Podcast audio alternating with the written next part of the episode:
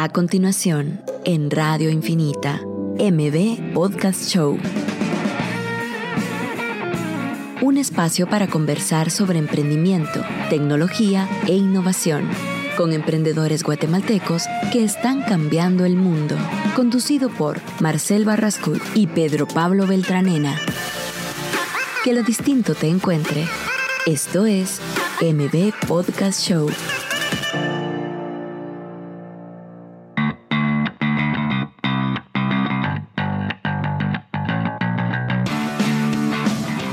Buenos días. Ya estamos en otro martes de M Podcast Show. Hoy es el episodio número 34 de, de esta, este espacio donde conversamos con emprendedores líderes y creo que ha sido súper beneficioso. Ahorita estamos hablando acá con Pedro Pablo de todo el contenido que se ha estado generando para ustedes. O sea, literalmente todos estos emprendedores líderes que traemos a, a nuestro espacio es, es como tener un recurso y tratar de, de, ver cómo le sacamos la mayor cantidad de información para que la gente que esté escuchando pues pueda salir beneficiada.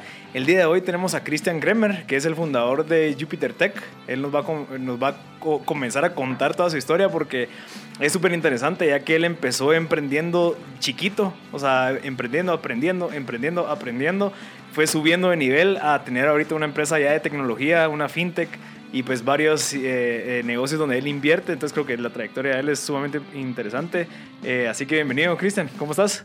Bien, gracias, Marcel. Gracias por la invitación. Qué buena onda, Cristian. Pero Pablo, ¿cómo vas? Eh, pues sí, todo bien. Aquí también, como decías, agradecido por todo el conocimiento que hemos tenido solo de estar escuchando a gente que tiene la capacidad de ir emprendiendo y de sus aprendizajes. Al final creo que es creo que es súper valioso para nosotros como para las personas que escuchan. Eh, también me gustaría decir que creo que es importante, hablábamos antes de empezar el programa con Cristian de de que no hay que quemar etapas, ¿va? sino que uno poco a poco en las etapas en las que va, cree como emprendedor, eh, va generando tipo, otros tipos de skills, otros tipos de conocimiento que para el siguiente emprendimiento te van a ayudar a crear algo mucho más, eh, con una infraestructura mucho más sólida. Entonces, eh, al final, muchas gracias por estar acá y creo que es un 34 sí, episodio 34. Eh, de conocimiento para cualquiera que esté escuchando. Sí, Cristian, mira, ahorita, eh, lo que está comentando, pero Pablo, de la parte de no quemar eh, las etapas. Yo creo que es algo muy interesante, pero todo comienza desde el principio. O sea, vos tu visión fue seguir eh, y que mirabas tal vez toda la parte de negocios como, bueno, voy a aprender en esto y voy a seguir aprendiendo porque hay mucha gente que lo ve muy a corto plazo y dice, no, ya quiero tener mi empresa, eh, ya quiero ser mañana el CEO y fundador de X y Z. Pero el entender de que, bueno, voy a empezar con una mi carreta de algo, después voy a emprender en otro mi negocio con otros socios y a ir creciendo es una visión a largo plazo, porque dices, bueno, necesito toda esta trayectoria para, para aprender a emprender ya un proyecto mucho más formal y que tenga un mejor impacto. ¿Qué pensás de eso? Sí, es, es correcto, Marcel. Eh, considero de que cuando uno arranca un emprendimiento, realmente no sabe el tiempo que va a permanecer en él. Eh, uno espera de que sea un éxito, sin embargo, no tiene uno esa, esa, certidumbre, esa, esa certidumbre de que así va a ser. Respecto al tema de las etapas, sí, yo, yo he pasado varias etapas. Eh, cuando estaba en la universidad empecé con una carreta de comida. Eso podría ser mi, mi, primer emprendimiento. Sin embargo, siempre tuve ese, ese impulso de emprender en, en los negocios. Eh, tuve mi carreta, ahí hicimos un par de eventos, eh, no funcionó de la manera que yo quería me hacía falta más estructura, eh, me hacía falta otro tipo de conocimientos. Y para hacerles corta la historia, pues paramos vendiendo la, la carreta y luego me salió una oportunidad de trabajar en una empresa multinacional a la cual accedí.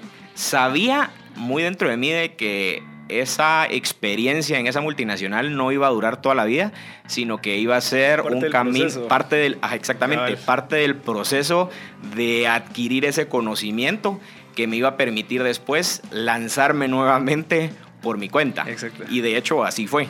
Y ahí les voy a ir explicando. Mira, ¿y cómo y de dónde crees que viene esa visión? O sea, que ya la tenías desde antes de que sabías de que te iba a llevar mucho tiempo. Ya, no sé, tal vez tus papás son emprendedores, entonces te dijeron, mira, eh, te va a costar y tenés que ir aprendiendo de estas, estas famosas soft skills que solo las aprendes echando punta. ¿Cómo fue?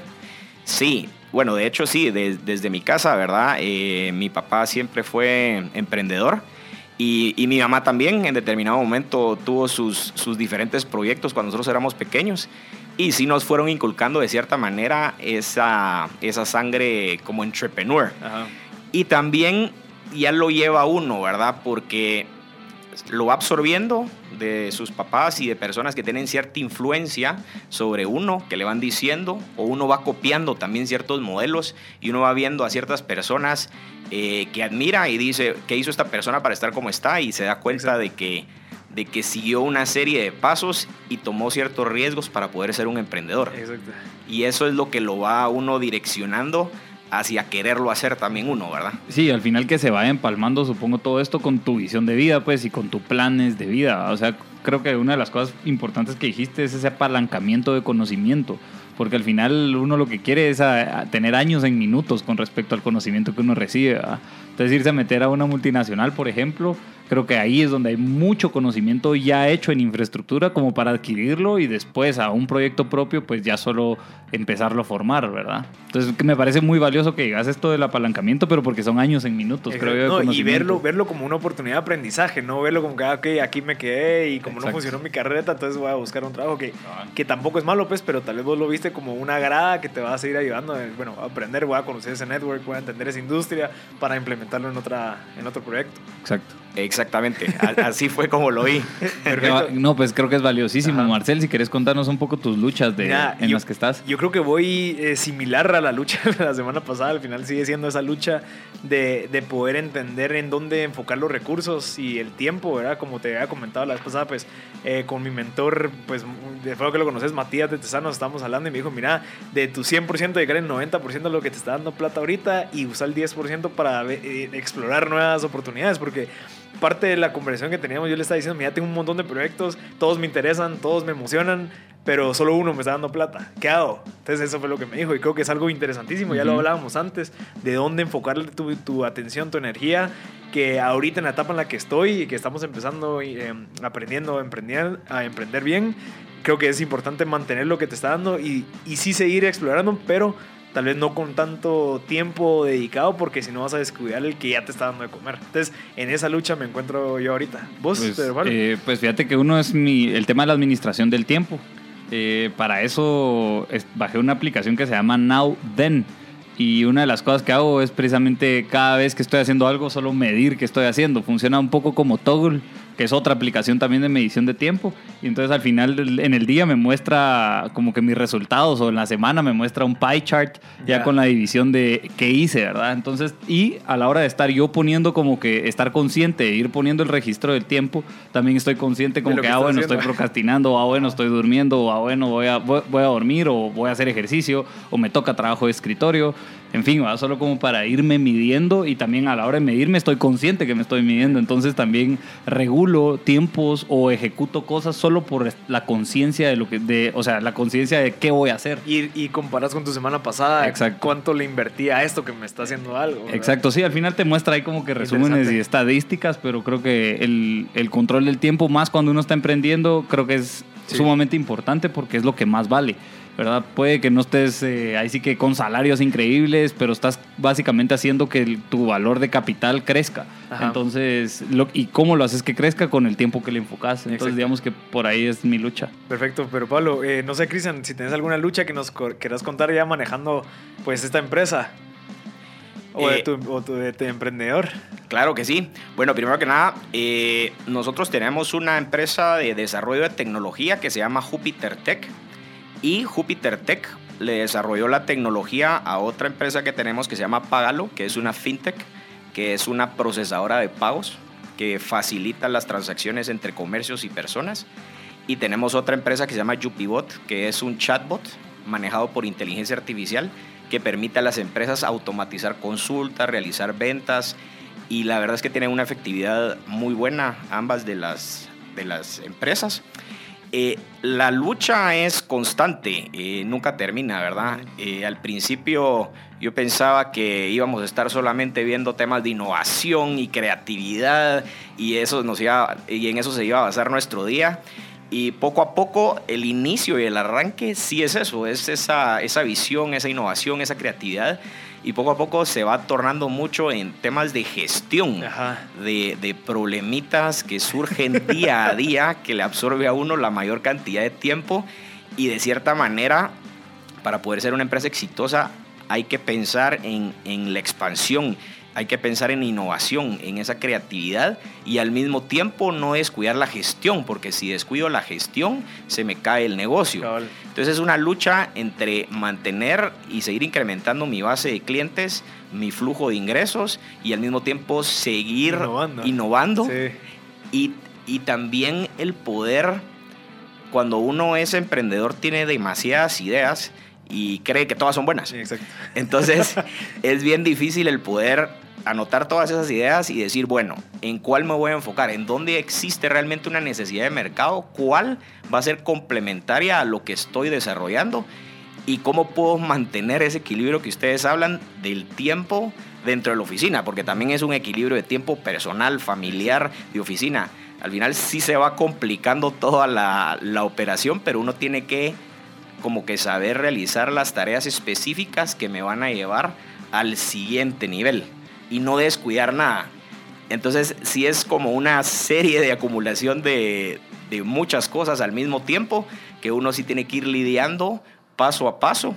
Eh, yo me considero una persona bastante estructurada, entonces digo, bueno, este es mi primer paso, termino esto y voy al siguiente. Este es el segundo, luego voy al tercero. Si, me, si establezco todo al mismo tiempo, pues voy a, voy a pelar cables ahí, ¿verdad? Entonces sí es bueno eh, estar bien estructurado y, darle sus, respectivos tiempos a cada actividad. ¿Y cómo priorizar las ideas? ¿Cómo sabes, digamos, una idea que tal vez no te va a traer ingresos a corto plazo, pero sí a largo plazo, pero tenés otra idea que te va a traer ingresos a corto plazo, pero tal vez no va a tener tanto impacto a largo plazo? ¿Cómo haces para tomar esa decisión de decir, bueno, me voy por esta? Es difícil, es, es bien difícil, pero lo que hacemos es de que tenemos en oficina un montón de pizarrones. Tenemos uno, eso es clave. Eso es clave, cabal. Pero hay uno específico que es enorme, donde nos juntamos con, con mis socios a, a, plasmar en el pizarrón cuál es la idea, cuál es el tamaño de mercado que tiene, cuánto es el tiempo que me va a tardar desarrollar y cuántos ingresos puedo tener de esas ideas. Y qué tan complementaria es o qué tan necesaria es actualmente en el mercado. Entonces, y al hacer esa estructura ya no nos dejamos llevar por emocionalismos de, o impulso de decir, no, vamos por esto porque esto es lo mejor, sino que ya lo hacemos de una manera más racional, más analítica. Sí, ya la tienes que vender a tus socios, ya no solo lo va a hacer y mañana me pongo a trabajar, la que eso tal vez nos pasa a los que estamos solos, que no tenés con quién compartir la idea, que te la critique, te diga, pero eso no va a funcionar, sino que estás vos solo en tu compu y es bueno, voy a empezar a trabajar esto, que creo que es algo que es parte de la etapa del emprender, pues el lograr vos mismo ser tu propio juez y crítico y decir, no, mira, tranquilo, que lo, hacerte las mismas preguntas que vos te haces con tus socios, solo que uno hacérselas solo, como que darte a vos esa responsabilidad de explicarte y detallarte la idea para que sea justificable el por qué la has invertido tanto tiempo. Sí, no, y yo, quería, agregar, yo quería agregar una cosa con respecto a lo que dijiste antes, eh, es de el ocio. Eh, creo que una de las cosas que estabas diciendo es cómo distribuir tu tiempo siendo emprendedor con tantos problemas encima eh, que vienen y los problemas ahí sí que vienen todos los días. Entonces, cómo distribuir bien el tiempo y creo que una de las cosas que hemos platicado acá es de la excelencia y el ocio, de que no hay excelencia si no hay ocio y no hay ocio si no hay excelencia. Entonces, eh, cómo manejar bien ese equilibrio para que como emprendedor y que estés sacando adelante todo un negocio, que querés que se expanda obviamente y con la visión que cada quien tenga, eh, tiene que existir de la mano ese balance, porque si no, de verdad, uno se quema, pues, ¿verdad? Y quemas etapas netamente solo por tu capacidad de que no lograste sacar adelante un proyecto, pues. Entonces me parece muy valioso eso que decís con respecto a la distribución de tiempo. Y otro es de que me parece interesante pensando en Jupiter Tech, solo como Jupiter Tech, de que ya hayan sacado, suponete, dos empresas. Una Jupibot y la otra Págalo. ¿verdad? En donde de estas están básicamente sí están pensando en innovación porque sí están sacando otras posibles empresas con otras, no sé, necesidades del mercado. Entonces me parece bastante interesante esto que ya están construyendo. Y una pregunta que tal vez la dejamos para la siguiente etapa es de si, si usan alguna metodología de estrategia, ya que estabas comentando ese pizarrón y que se sientan a ver prioridades, pues tal vez si nos comentas un poco más a detalle eso en el siguiente segmento. Ok, perfecto. Vamos a ir un corte y regresamos. Daños a la salud. Estás escuchando MB Podcast Show por Radio Infinita. Ya estamos de vuelta en otro episodio de MB Podcast Show. El día de hoy tenemos a Christian Kremer, el CEO de Jupiter Tech. Eh, acabamos de terminar de conversar nuestras luchas. Creo que los tres concluimos en que tenemos que enfocar y distribuir bien nuestro tiempo, porque obviamente es algo de lo, lo más valioso que tenemos los emprendedores ahorita. Y tenemos un par de preguntas, pero Pablo, tenías una. Sí, nos quedamos un poco en una conversación de, de Cristian nos contaba acá que se sientan con sus socios precisamente como a un pizarrón y empezar como a aterrizar prioridades y, una de las preguntas era precisamente cómo van a aterrizar, eh, si hay alguna metodología, eh, pues cuál es, para esta estrategia, digamos, o para ir definiendo estrategia, o si solo van asignando prioridades y tienen alguna manera de ir accionando con ellas, ¿verdad? Ok. De hecho, e- es una metodología, podría decir, inventada por nosotros, porque no, no tenemos algo que hayamos sacado de algún lado. Lo que hacemos es de que primero dejamos fluir nuestra imaginación, ¿verdad? Entonces eh, empieza a fluir la imaginación con una lluvia de ideas tremenda. No vamos poniendo topes todavía, solo dejamos que la, que la mente vaya creando y vaya viendo las oportunidades y, uno va divagando sobre toda esa cantidad de, proyectos o, o- o negocios nuevos que puedan ir surgiendo o productos adicionales para, para las empresas. Después de que ya llegamos a un punto donde anotamos todas esas ideas dentro de, pues en el, en el pizarrón, entonces ya empezamos a ver eh, los tamaños de mercado. Ahí sí ya, ya dejamos la parte de la imaginación y ya nos pasamos un poco a la parte racional. Entonces vamos viendo, ok, ¿qué, qué, qué tamaño de mercado tiene esta, idea. esta idea? ¿Es aplicable inmediata a- o a largo plazo? Eh, ¿Es fácil de copiar? ¿Es fácil de replicar? Eh, ¿Será que solo la podemos hacer nosotros o ya alguien más lo está haciendo? O sea, pensar un poquito más en, tal vez en, qué obstáculos pudieran, pudieran haber y también en, esa capacidad de, de mercado. Si los clientes estarían dispuestos en comprar o, o pagar por este producto adicional que, que vamos a elaborar. Entonces ya lo vamos estructurando de cierta manera hasta llegar a la última parte que es, ok, eh, cuánto tiempo me va a tardar en desarrollarlo y cuánto tiempo me va a costar ese desarrollo. Porque si me tardo seis meses y lo multi- multiplico por las horas hombre invertidas, Exacto. entonces ya me sale un costo bastante alto. Entonces, sí es de analizar si en un corto plazo, por ejemplo, mi flujo es suficiente para costear eh, la inversión que tenemos que hacer sobre ese proyecto. Y, y después de, de tener todo esto bien estructurado y bien analizado en, en- en el pizarrón, de escribir varias veces y varias veces y borrar y anotar y hacer, trabajamos con mucho, trabajamos con muchos eh, diagramas somos bien eh, visuales todos, entonces nos gusta trabajar con diagramas y todo. Entonces, ya al, al- al tener pues como bien mapeado qué es lo que se pudiera hacer, ya, ya procedemos a, a la toma de decisiones, ¿verdad? Y en esa toma de decisiones está, esto sí está dentro de mi visión, o sea, ya nos vamos más allá. O sea, ¿qué es lo que quiero ser yo dentro de 10 años? ¿O qué es lo que quiero que mi empresa sea dentro de 10 años? Y lo traigo de regreso a la actualidad. ¿Esto me va a ayudar a lograr esa visión? Sí, sí me va a ayudar. Bueno, entonces es un proyecto que es válido de ejecutar, Ok. Ujú. ¿verdad? Esa es más o menos una de las metodologías que, que utilizamos. Y al desarrollar, digamos, esas dos empresas, ¿tienen algún propósito de tener algún impacto o tienen algún propósito que se le tras- que se, se transmita al- al- a los colaboradores? Eh, la- cuando estamos haciendo el brainstorming Sí, no, de las digamos, ideas. En y Yupibo tienen alguna visión o algo así que quieran, como, como que. Cabal, yo ayer estaba en una conferencia bien interesante sobre las, los- las compañías con visión o, o- o propósito y cabal. Era como que, que se cuestionaran si todos los proyectos que están haciendo tienen algún como propósito que se le transmite a la gente que está trabajando contigo. Entonces, esa es la pregunta, si en dado caso hay o no. Sí, de hecho, nosotros tenemos eh, reuniones con el equipo ya cuando tenemos bien aterrizados los temas. Como somos una empresa más que nada de tecnología, tenemos un, tenemos un equipo bastante técnico, ¿verdad? Entonces, eh, ya cuando nosotros tenemos bien pulido lo que, lo que queremos hacer, ya nos juntamos con el equipo y les decimos qué piensan de, de estos cinco planes, cuál les parece que es el más viable, dónde creen que va a haber una oportunidad de crecimiento, creen que lo pueden hacer en tanto tiempo, eh, qué recursos necesitan, si tenemos la capacidad de poderlo hacer. O sea, vamos, vamos cuestionando y vamos preguntándoles si es, uno, que, que, que, que sí tengamos los recursos suficientes para poderlo hacer, porque también el, el día a día absorbe muchos Claro. recursos de necesidades inmediatas que nuestros clientes nos están pidiendo, ¿verdad? Entonces, sí tenemos que alocar una, un, un tiempo prudente para hacer ese desarrollo. Entonces, también no se puede juntar todo al mismo tiempo. Y todos los lunes tenemos reunión con el equipo y vamos discutiendo los planes eh, que tenemos a futuro, así como las tareas de la semana, Yeah. eh, los puntos que queremos abarcar, eh, cuáles son los objetivos claves de, de esa semana o de ese mes. Y, pero sí, la, la idea, y sí lo realizamos, es estar comunicando constantemente lo que, lo que vamos a hacer con el equipo. Porque Que- es, es parte integral para el desarrollo y crecimiento de la empresa. Sí, una de las cosas siguientes que tenía era cuáles son tus retos con respecto al tema tecnología estando aquí en Guatemala. Eh, te topas, por ejemplo, con retos como, por ejemplo, contratación de una de personas con capacidades técnicas para desarrollar la tecnología que sí tienen en mente, o eh, te topas con empresas con infraestructuras de tecnología muy atrasada, eh, en donde inclusive tal vez vas muy adelante de la vanguardia, o sea, precisamente como que en temas de tecnología, ¿con qué brechas te has topado? verdad?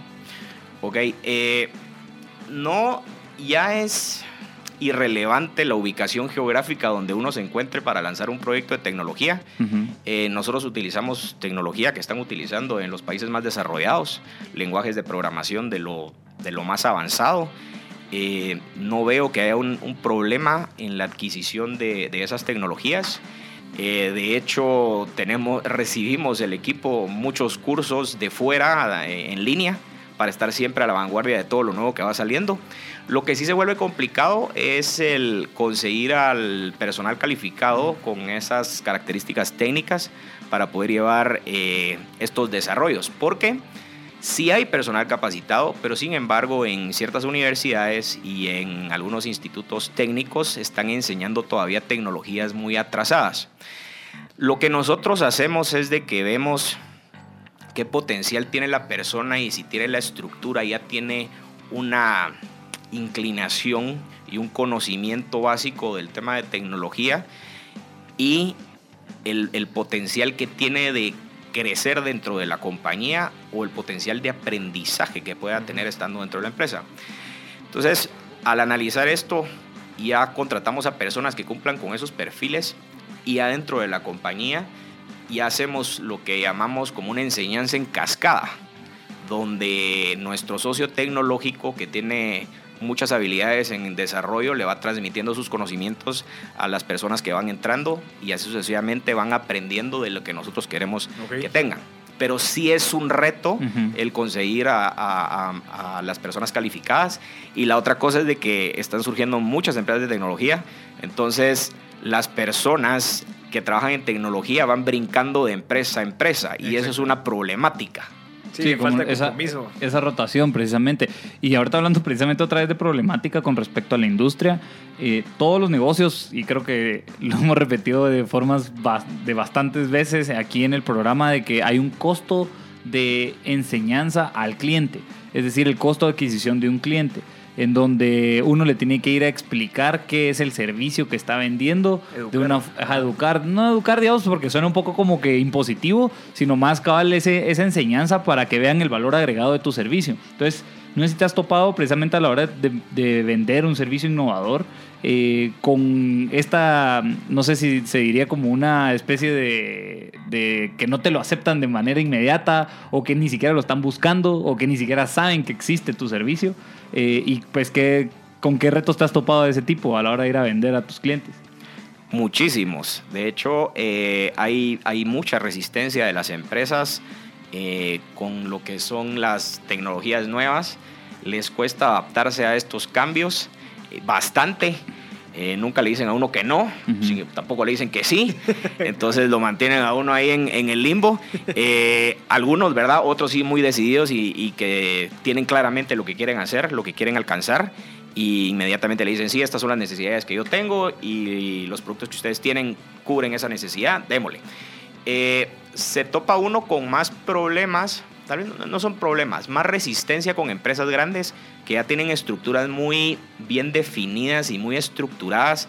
Entonces, yo lo llamo, empieza lo que es la burocracia de la toma de decisiones.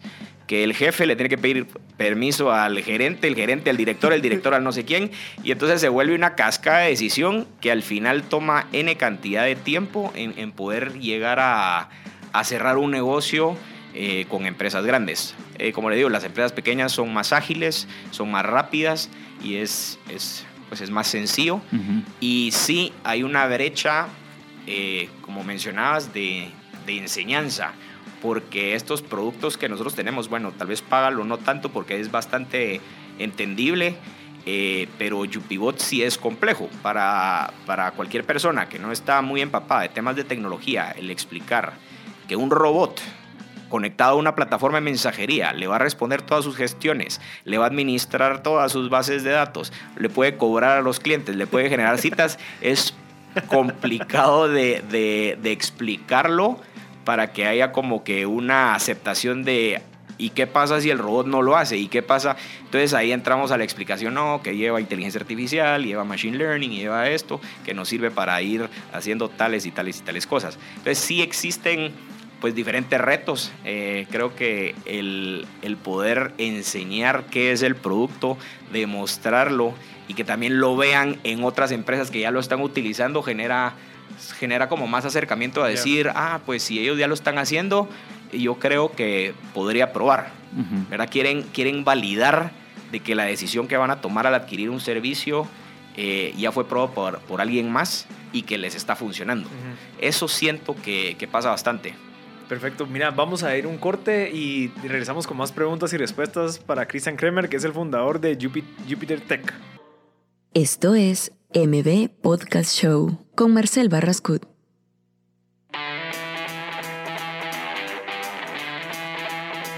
Ya estamos de vuelta en otro segmento de MB Podcast Show. Eh, tenemos un, bueno, seguimos con preguntas aquí para Cristian, que es el CEO de Jupiter Tech. Le recordamos que en este espacio conversamos con emprendedores líderes eh, en innovación que están cambiando el mundo de cierta manera aquí en Guatemala. Pues tenemos aquí a Cristian, que es el CEO de Jupiter Tech, que tiene dos empresas bajo su mando, que es Jupibot y Págalo. Pues yo creo que la, la conocida, digamos, de mi parte es Págalo, porque yo estaba investigando ahorita cómo eh, poder utilizar estas plataformas para cobrar por internet, que no es tan fácil, digamos, hasta que surgen esas plataformas que, que facilitan el comercio. Entonces, si quieres, hablemos un poquito de Págalo. Eh, Cristian, ¿cómo es que funciona? Digamos, ¿cómo funcionaría si en dado caso una persona quiere empezar, empezar a vender ropa y es individual? ¿Qué es, lo, qué es el siguiente paso para empezar a, recibir ingresos o ventas desde su página web? Ok. Eh, primero, nosotros llevamos un proceso de registro de afiliación. Eh, en el proceso de afiliación, la persona que quiere emprender con su negocio, quiere empezar a aceptar pagos electrónicos, lo que tiene que hacer es que tiene que tener un RTU. Eso significa que tiene que ser o una empresa individual o una sociedad anónima. Esos son requisitos que nosotros pedimos. Nosotros tenemos una serie de requisitos para validar a los comercios. Eso por protección también a los compradores, mm. ¿verdad? Porque a la larga lo que nos interesa como págalo es brindarle la protección a los que están comprando los productos de los comercios que nosotros tenemos afiliados. Eh, entonces, el proceso es bien sencillo, lo pueden hacer en 10 minutos, llenan toda la información, suben su papelería en nuestra plataforma pagalo.gt, ahí suben toda la documentación respectiva y ya escogen qué tipo de plan quieren trabajar. Tenemos el plan que es free, que es gratis, y tenemos un plan que es premium. Eh, ¿Cuál es la diferencia? que nosotros tenemos más de 10 herramientas de pago disponibles en Págalo que sirven de diferente manera, que voy a explicar un poquito de a qué me refiero con 10 diferentes herramientas. Eh, la versión gratis incluye 3 y la versión premium incluye todas. Entonces, eh, dentro de estas herramientas, por ejemplo, tenemos lo que es una solicitud de pago a través de WhatsApp. Eso significa que una empresa quiere comercializar productos, no tiene página web, eh, pero tiene una, pongamos de ejemplo, tiene una tienda de candelas y entonces tiene a toda su base de contactos en, WhatsApp y les envía un catálogo de, de, la tienda en línea que nosotros ofrecemos, donde nosotros tenemos la capacidad de que las empresas que no tienen acceso a tener una tienda en línea puedan subir sus productos en la plataforma que paga como un marketplace. Ah, Tenemos un marketplace para terceros. Entonces, todos pueden subir sus productos al marketplace que nosotros tenemos y luego enviárselo a todos sus contactos o subirlo a sus redes sociales, eh, a su LinkedIn, a su Facebook, a su Instagram y compartir por ahí el catálogo que es se vuelve en la tienda en línea. Sí, que es como un, un, eh, front office, o sea, es como un front-end que me lo pone bonito. Todo, todo lo que yo tengo me lo pongo en una plataforma eh, que la apacho, obtengo información. Cuando yo no he desarrollado una página web donde yo puedo ofrecer eso. O sea, vos me ofreces, yo subo todos mis productos a ese marketplace, ya lo comparto como si fuera mío. Exactamente. De, hecho, de hecho, sí es una maravilla porque eh, al momento de nosotros afiliar a una empresa, la plataforma tiene acceso a, esta, a este marketplace y la persona ya sube todos sus productos, sube sus inventarios, eh, lo puede categorizar, ¿verdad? hacerlo por categorías. eh, le pone el logo de su compañía y un banner hasta arriba eh, de alguna imagen que quiera subir y ahí automáticamente ya puede empezar a recibir pagos en línea a través de la, de la página. Entonces sí, el, el- el propósito de, de Págalo como tal es habilitar a que todo comercio pueda recibir pagos en línea. Y de cualquier tarjeta de crédito, de cualquier manera. O sea, Sí, trabajamos con Visa y Mastercard eh, y pueden ser tarjetas de cualquier parte del mundo. ah, qué increíble. Sí. Eh, lo que hacemos son liquidaciones locales, ¿verdad? Liquidamos en bancos locales Ah, ok. de, de Que obviamente, o sea, si yo soy, yo estoy aquí viendo, no sé, tal vez eh, ropa para otros países, me das también quetzales. No es como que yo tengo que, no sé, recibir dólares y cambiarlo. Sí, tenemos la opción en la plataforma de poder realizar liquidaciones en quetzales o en dólares, Mm. dependiendo del, comercio, Interesante. ¿verdad? Ahora, ahora para platicar un poco de Yupibot, eh, creo que Págalo está muy, bastante claro y creo que brinda bastantes facilidades a negocios que de verdad necesiten este tipo de facilitar, o sea, facilitar todo este tema que al final es administrativo. Creo que también otra de las virtudes que tiene Págalo es la cuando tenés servicios recurrentes, de que también puedes ahí sí que cobrar de forma recurrente sin tener esa carga administrativa de cuentas por cobrar, sino que aquí de una vez se firma un convenio o algo así, entonces también ya empieza ese cuenta por cobrar de forma recurrente por el servicio que ofrezcas por los meses que asignes, ¿verdad? Entonces creo que también me parece bastante valioso para las pymes que estén escuchando y que necesiten este beneficio, pues ya saben, págalo.gt, ¿verdad? Ahora platiquemos un poco de Yupibot y creo que Yupibot sí es un poco más eh, avanzado en tecnología, no es tanto un tema administrativo, es más un tema de cara al cliente con respecto a ventas o servicio al cliente, si no estoy mal.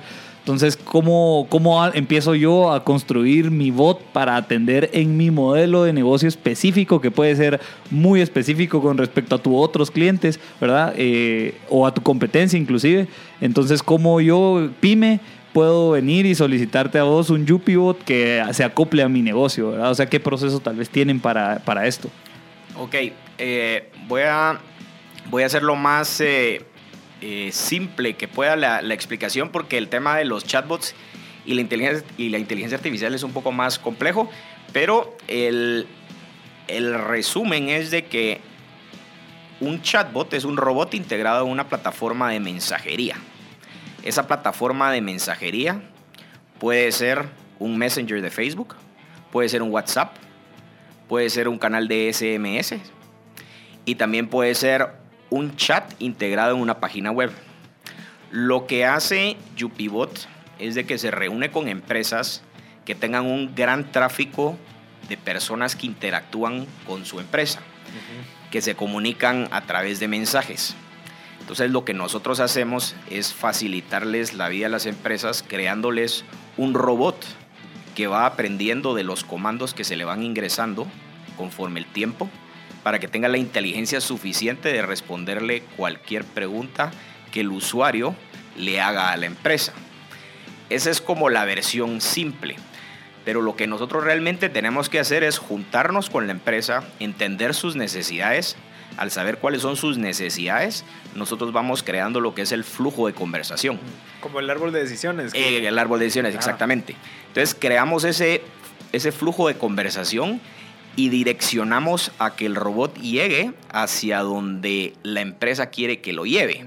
Por ejemplo, si es una empresa que está interesada en realizar cotizaciones, entonces nosotros encaminamos a través de, de este robot que creamos y lo integramos en las plataformas de los clientes, los llevamos a que les genere una cotización. el, o sea, el camino es hacia cotizaciones.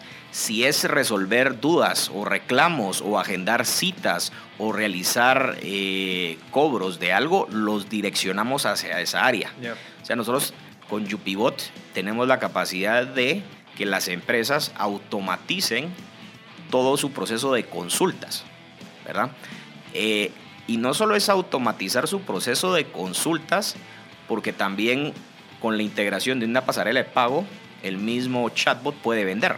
Okay. Por ejemplo, existe algo, voy, a usar un ejemplo de, de, un uso de un chatbot. Por ejemplo, una empresa de carros. Eh, vengo yo y tengo que llevar mi carro al servicio. Entonces, en vez de llamar a la agencia, ingreso a WhatsApp, busco el nombre de, de la empresa y le escribo. Hola, eh, quiero, quiero llevar mi carro a servicio. Ok, perfecto. Entonces, eh, a la hora de estar interactuando, el bot me responde a mí, eh, pues con mucho gusto, ¿qué día lo puedes traer? Entonces lo quiero llevar el día lunes 25.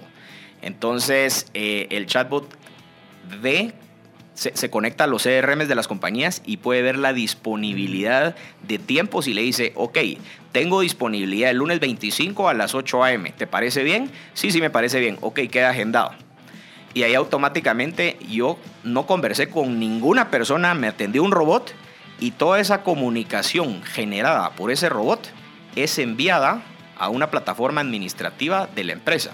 Entonces pueden ir viendo en, en tiempo real cuáles son las comunicaciones que están teniendo. Interesante. Sí, yo creo que es, y esto aplica precisamente para empresas que tienen mucho volumen, es decir, mucho tráfico, o empresas que inclusive tienen no tanto tráfico, pero de alguna manera ya están generando alguna recurrencia en las visitas, ¿verdad? Y creo que también aplica para empresas que tienen una, una administración compleja, en el caso bien de un taller o de alguna empresa de servicios de carros, o empresas tal vez más simples en donde solo quieren llegar al punto de venta o al punto de cobro. Entonces también creo que, creo que es bastante valioso YupiBot porque tenés un mercado bastante amplio, tanto para pymes, digamos, que son más simples en términos de procesales operativos para ofrecer lo que quieren ofrecer, ya sea producto o servicio, o para empresas más grandes que sí tienen una infraestructura administrativa más sólida y operativa, como para conectarlo y crear esa, esa al final es esa relación cliente-empresa, la que ustedes intentan ahí sí que afinar. Exactamente, sí, nosotros lo que, lo que queremos es facilitar la comunicación entre los usuarios y las empresas. O sea, somos un facilitador. Eh, también somos un filtro. Eh, por ejemplo, muchas empresas reciben muchas consultas fuera del horario laboral. ¿Qué sucede si yo tengo una empresa y se comunican conmigo 500 personas? Eh, porque he estado llamando a la, empresa, nadie me contesta, entonces me meto a su Messenger o al WhatsApp que ellos tienen y empiezo a escribirles de 9 de la mañana a 6, perdón, de 9 de la noche a 6 de la mañana, nadie me va a atender. El chatbot puede atender las 24 horas del día. Entonces, esa es una de las grandes ventajas, que cuando los ejecutivos de las empresas llegan al día siguiente a la oficina a las 8, el chatbot ya se encargó de contestarle toda la comunicación que tuvieron fuera de esos horarios laborales. Entonces sí tiene muchos valores agregados y no solo es la parte de automatización, sino el tema de que va aprendiendo. Como tiene inteligencia artificial, nosotros pues tenemos nuestra plataforma, es propia, nosotros la creamos desde cero y ahora pues es una plataforma bastante robusta que ofrece reportes muy avanzados, muy estructurados, que también le sirven a las empresas para tomar decisiones, ¿verdad? El saber el tipo de tráfico que tienes, que si son hombres o mujeres, a qué hora se comunican, eh, qué es lo que más preguntan, si preguntan por, no sé, eh, celulares o preguntan por computadoras. Ese tipo de cosas me permite a mí como empresa tomar decisiones. Interesante. Mira, y Cristian, ¿cómo, o sea, toda la parte, digamos, o sea, la empresa es técnica, la parte de la empresa de tecnología, donde un CEO aprende todo eso para poder comunicar y poder manejar y gestionar, o sea, porque al final esa falta de conocimiento también te puede afectar si en dado caso eh, hay, hay, que tomar decisiones y, no sé, tal vez por falta de conocimiento técnico o de, de la tecnología. Eh, no sé cómo has suplido eso, cómo has hecho. Ah, es, es, difícil. Por eso tenemos un socio tecnológico. Ah, eh, eh, y mi socio tecnológico no, me, pues, nos va instruyendo en lo que necesitamos saber. Eh, nos explica de una manera muy, muy buena cuál es la información que nosotros debemos de, conocer para poderle transmitir al, cliente, ¿verdad? Eso por un lado, por otro lado, pues uno se mete a, estudiar y, se prepara y lee uno muchos manuales de, temas de más técnicos, temas de inteligencia artificial, tema de procesamiento, cómo funciona, eh, quién es el banco adquirente, cuál es el emisor, cuáles son las funciones, cómo son las tarifas, los contracargos. Todo ese tipo de información tiene que estar uno estudiándola constantemente. Ahora, a mí el tema técnico no me cuesta tanto porque en su momento, cuando estaba en el colegio, eh, sí aprendí a programar. Ah, Entonces eh, tengo la, lógica del funcionamiento de un sistema. Sin embargo, no, el, no los nombres de, las cosas, pero sí esa lógica de la, de la, programación. Sí, es como la arquitectura del software. Digamos. Exactamente. Entonces, eso, eso también ayuda bastante porque no estoy en el aire en, ese, en ese conocimiento. Sí, y es, es algo que yo cada vez que platico con alguien que quiere empezar a hacer una aplicación o algo yo le digo, mira, pero tenés conocimientos. No, entonces yo lo veo muy complicado. Entonces, a veces yo no lo recomiendo a vos cuando la gente me pregunta, mira, ¿será? Y yo le digo, mira, si no tenés conocimientos técnicos, eh, te pueden jugar la vuelta. La típica, el típico miedo que te meten de que sí, no sé, como no sabes cómo darle instrucciones a la persona porque no sabes qué es lo que sigue, eh, es complicado. O sea, al final, pero obviamente hay que educarse, seguir aprendiendo, tener un socio técnico para que se encargue de esa parte y vos encargarte de la parte que, en la que sos bueno. Exactamente, sí, así debería ser. Vamos a ir un corte y regresamos con más de MB Podcast Show. Esto es MB Podcast Show con Marcel Barrascut y Pedro Pablo Beltranena.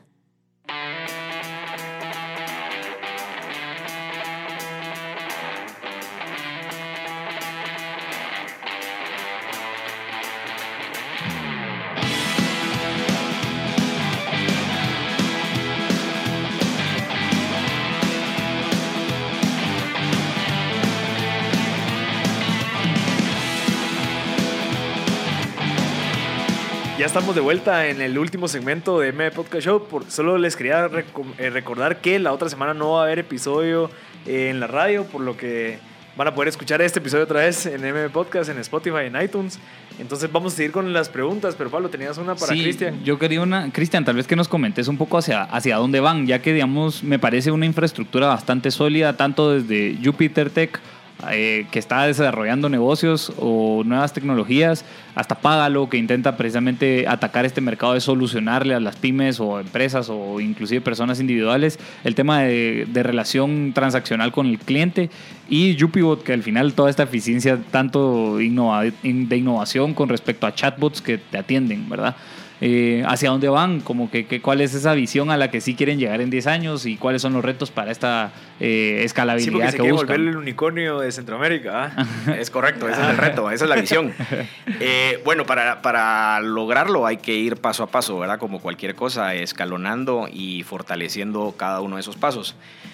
Considero de que la parte más importante que tenemos que hacer ahorita es consolidar nuestra presencia en, en Guatemala, eh, ya lo estamos haciendo. Estructurar de la mejor manera la compañía. Estructurar me refiero a tener claridad de cómo funciona, cuáles, cuáles son los roles de cada uno de los miembros de la compañía y cómo es la interacción que existe entre todos. Y esa misma estructura nos va a dictaminar en qué productos y servicios debemos de enfocarnos y cuáles son los que más rápidamente nos pueden traer un crecimiento, ¿verdad? Entonces, eh, la visión que tenemos es convertirnos en una empresa con presencia en toda Latinoamérica. Eh, el primer paso a dar, como decía, es consolidarnos en Guatemala, eh, luego ir creciendo en cada uno de los países de Centroamérica, que existe un gran potencial y también existe un gran vacío, como lo existe en Guatemala, por ejemplo, en el tema de Págalo, que solo tenemos un pequeño porcentaje de la población y de empresas que aceptan pagos con tarjeta. Y también eh, no solo Guatemala es el país eh, más grande de Centroamérica con la mayor cantidad de población, sino que tenemos la penetración de tarjetas más baja de toda la región. Entonces, eso porcentual, ¿verdad? Eso es algo que hay mucho trabajo por hacer y hay que enfocarse en eso hay que seguir mejorando, seguir automatizando, seguir innovando lo que tenemos, para poder dar el siguiente paso. Entonces, eh, yo lo enfocaría ahorita en estructura, automatización, apertura de nuevos mercados cercanos al nuestro, que tengan un, eh, pues que sean bastante afines a las características que tenemos los guatemaltecos, porque va a ser más fácil el poder entrar a esos mercados y conocer a los clientes y sus necesidades. Para después de estar consolidados como una empresa regional con presencia en toda Centroamérica, ya podemos empezar a tocar puertas en países sudamericanos que son mucho más grandes, más desarrollados, pero que de igual manera siguen teniendo esas necesidades que tenemos en la región. Entonces, de parte de Págalo, eso es lo que queremos alcanzar. O sea, nuestra visión definitivamente es la expansión. No, somos una empresa local, no queremos ser solo una empresa local. Sabemos que el mercado es demasiado grande y tenemos un producto bastante innovador que facilita mucho a los comercios y a las empresas a realizar sus pagos y transacciones, por lo cual pues lo queremos ampliar a toda la región. En el tema de, ese es en el tema de Págalo, en el tema de Yupibot es la misma historia, pero la ventaja que tiene Yupibot es de que podemos expandirnos inmediatamente.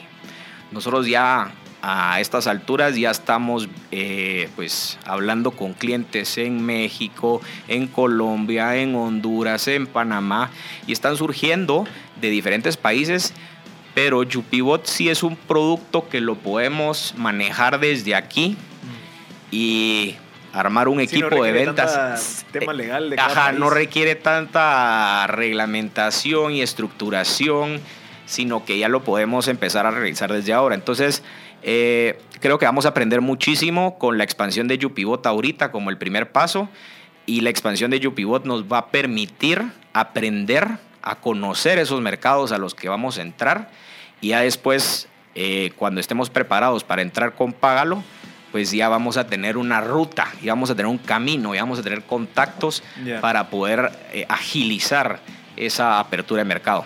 Perfecto. Cristian, para poder entrar, digamos, a, ofrecer el servicio de págalo, digamos, a una empresa tan grande, no sé, en este caso, Amazon, ¿qué hay que hacer para poder llegar a, ofrecer el servicio de págalo a una plataforma tan grande? Porque, digamos, ahorita lo que ofreces son tal vez a empresas o emprendimientos más pequeños que están emprendiendo, no sé, tal vez un flujo de 50 clientes al día, pero cuando ya lo volvés a escalar, le decís, bueno, ¿cómo atiendo a alguien que reciba, no sé, 10 mil, 15 mil pagos al al día es posible ahorita o qué es lo que hay que hacer para poder llegar a, tener eso? Sí es posible porque toda la plataforma está automatizada. Tenemos servidores que son flexibles. Eso significa que si la data que ingresa, la data es la cantidad de comunicación o la cantidad de información que fluye entre nosotros y, los clientes, eh, si la data ahorita es de, pongamos un ejemplo, mil, pero pasado mañana es de 25 mil, no se nos caen los servidores, no hay ningún problema. Son, nosotros tenemos servidores flexibles, eso permite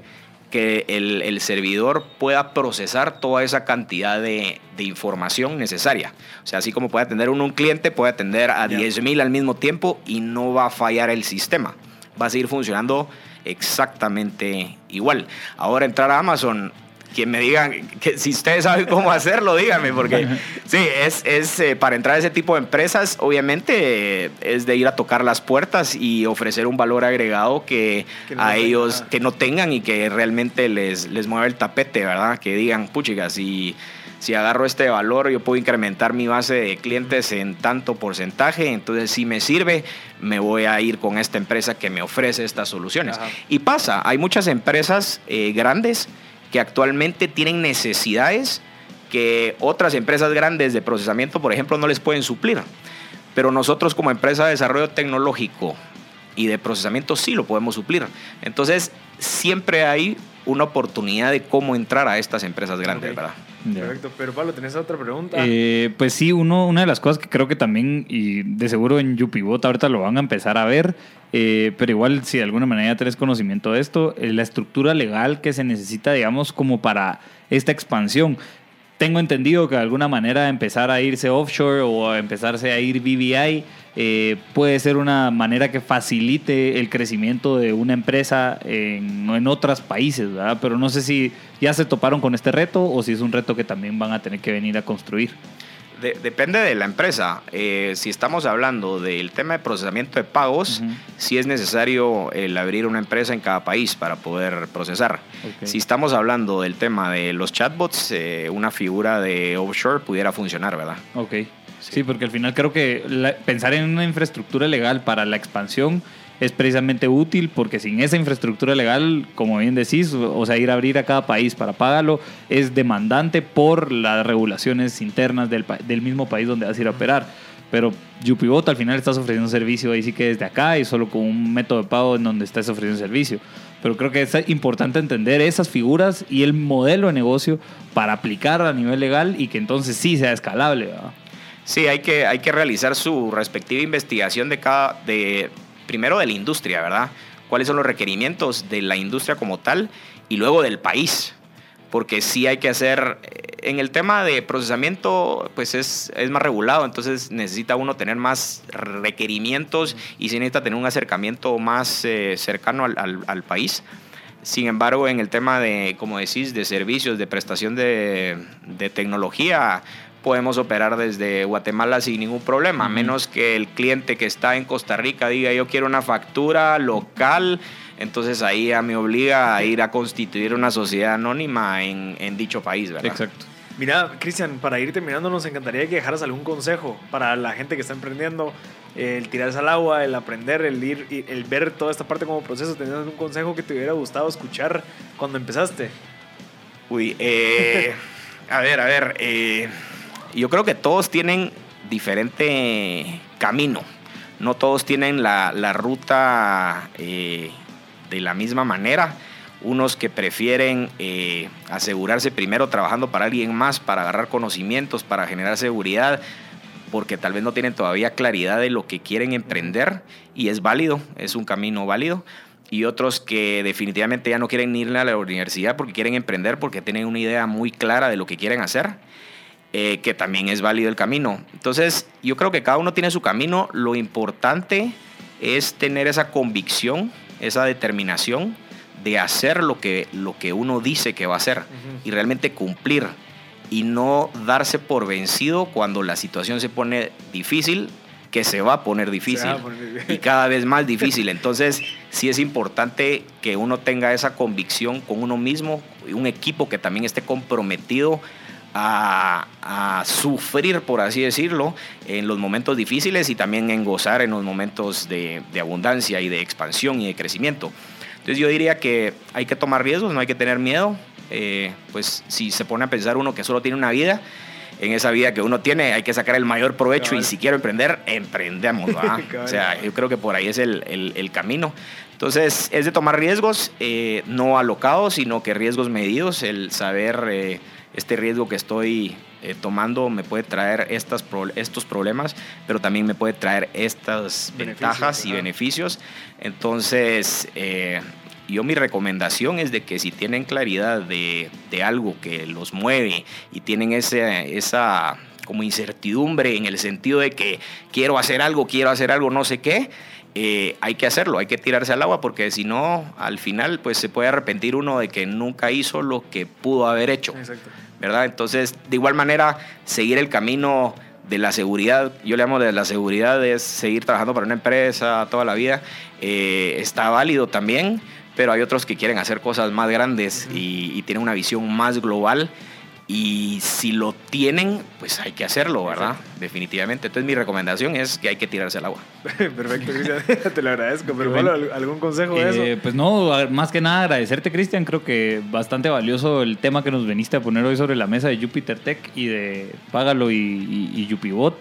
Eh, me parece im- impresionante pues que se está innovando en tecnología. Creo que hay buenos ejemplos como este eh, en términos de tecnología en Guatemala y pues apoyarlo y creo que aprender también bastante de, de vos, ¿verdad? de que ya estás en este reto, ya estás en este problema y al estar en un problema enfocado como que uno empieza ahí a ver conocimiento y creo que es lo que nos estás dando. Así que pues Ajá. muchas gracias. Y para la gente que quiere empezar a vender en línea, pues se puede meter a pablo.gt y ahí pueden hacer su cuenta. Y ahí creo que es bien fácil. Yo me metí, es súper friendly, o sea, entender súper rápido. Entonces, a la gente que tiene alguna idea de vender, no sé, camisas, arte, eh, pero que estén constituidos, eh, creo que es, es un beneficio para poder vender en redes sociales. Ahorita ya el boom de, de, ventas en Instagram, en Facebook, pues va creciendo. Entonces, lo único que hacía falta era esa parte, cómo, cómo hago para, para terminar ese proceso y que me que reciba la plata para mandárselo, porque hay veces que cuesta que la gente pague en efectivo cuando llega el mensajero. Entonces, como que lograr hacerlo mucho más fácil y escalable, creo que es una buena manera. Así que gracias y este fue otro episodio de M Podcast Show. Muchas gracias. Buenísimo.